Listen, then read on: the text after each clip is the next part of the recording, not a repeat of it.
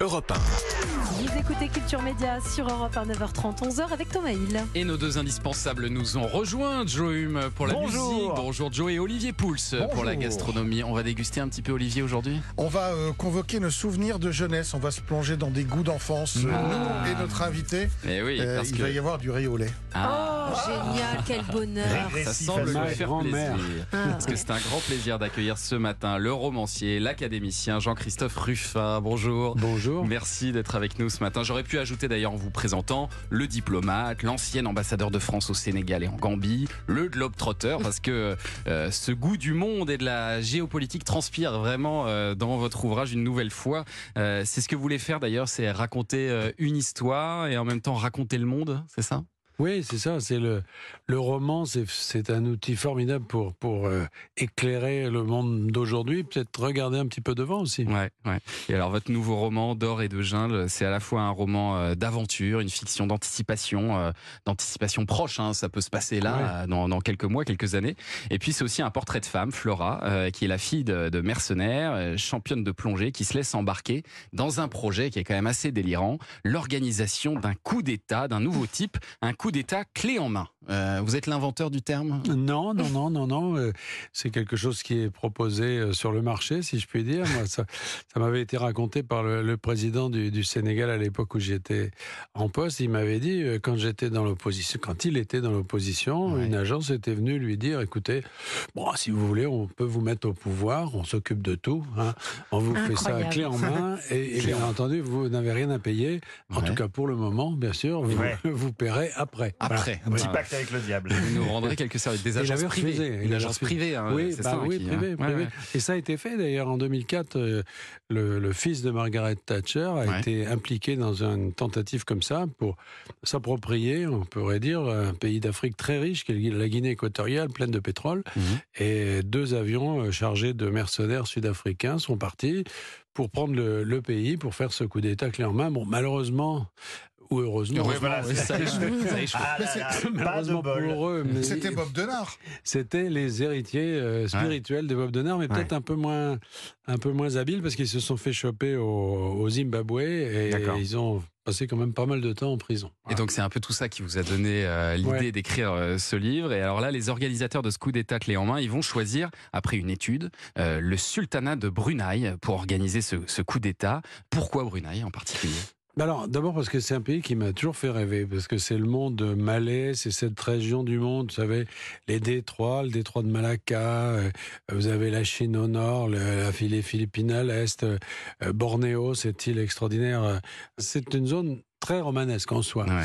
Voilà. Et Brunei, c'est un tout petit confetti, c'est un tout petit sultanat parce que qui n'a pas voulu rejoindre la, la Malaisie parce qu'il a beaucoup de pétrole et pas beaucoup de population. Donc ils se sont dit que autant garder ça pour eux, si vous voulez. Et l'avantage pour un romancier, c'est que ça fournit une petite scène, euh, un petit euh, laboratoire presque, et que Ouais, quand vous voulez raconter une histoire, essai, quoi. ouais. bah oui, c'est plus facile de raconter ça sur un territoire plus limité. Mm. Euh, Si on avait voulu parler de la cyberguerre, etc., avec les États-Unis, la Russie et tout, bon, là, c'est tentaculaire, il y en a partout, c'est difficile. Là, on a tout concentré sur un pays. Et le fait que ce soit un État autoritaire, tout est verrouillé, euh, les partis politiques interdits. euh, je crois que les dernières contestations sociales, ça remonte à 1962. ouais. Euh, ça joue évidemment là-dedans. Mais est-ce que vous pensez que ça pourrait arriver demain, même dans un pays démocratique? Bah, le principe de ce coup d'État 2.0, on en reparlera peut-être, c'est c'est de ne pas agir comme dans le coup d'État classique, si vous voulez. Ou- Coup d'État classique, c'est quoi? Ça existe toujours d'ailleurs. Hein, certes. Euh, coup d'État classique, c'est quelques militaires Ouais. qui, qui euh, tirent de- des coups de feu, qui prennent le palais présidentiel, la télévision, etc., puis qui s'emparent du pouvoir. Euh, là, il s'agit d'agir autrement. Il s'agit d'agir sur une société, en quelque sorte, pour la faire imploser, c'est-à-dire Mm. de dresser les communautés les unes contre les autres et de faire en sorte que ce qui a l'air calme, bah, au fond, révèle la violence interne d'une société. Et ça, malheureusement, c'est pas l'apanage de Brunei. Je pense qu'il y en a partout Ouais. des contradictions entre les groupes sociaux.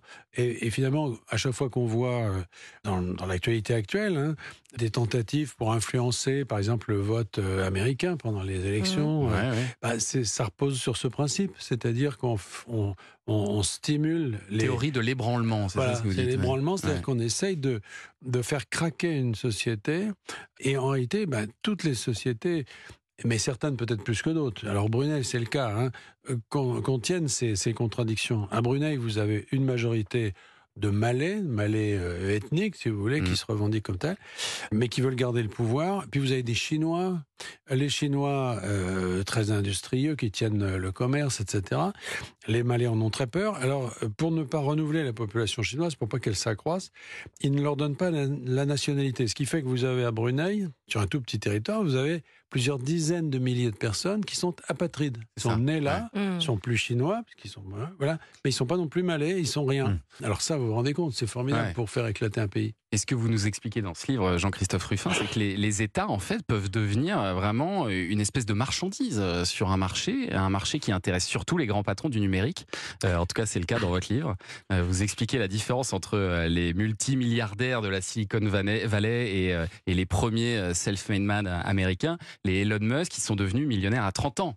Alors que ça. les Rockefeller, il leur a fallu toute une vie. Quoi. Oui, ben, le capitalisme à l'ancienne, c'était un capitalisme euh, dans l'économie réelle, euh, le pétrole, les automobiles, etc. Mm. C'était des gens qui avaient construit euh, euh, brique après brique leur fortune, etc. Mais Là, c'est pas du tout ça. C'est des, c'est des gamins, on pourrait dire, qui dans leur, garage, qui ont bricolé comme Larry Page, par un fondateur de Google, on visite son garage. Il était un garage avec ses parents. Euh, il devait avoir des boutons sur la figure, Jeff etc. Bezos aussi, qui Ah, vendait deux livres dans voilà, son ça. garage avant de faire ça. Amazon. Voilà. ouais. Les garages ont un, un rôle très important dans cette Et c'est vrai affaire. que même un Elon Musk aujourd'hui, il a un comportement un peu d'ado par Voilà. moment. On a Bah, cette impression. Oui, oui, c'est c'est des. il y a Un peu. Un peu. hein.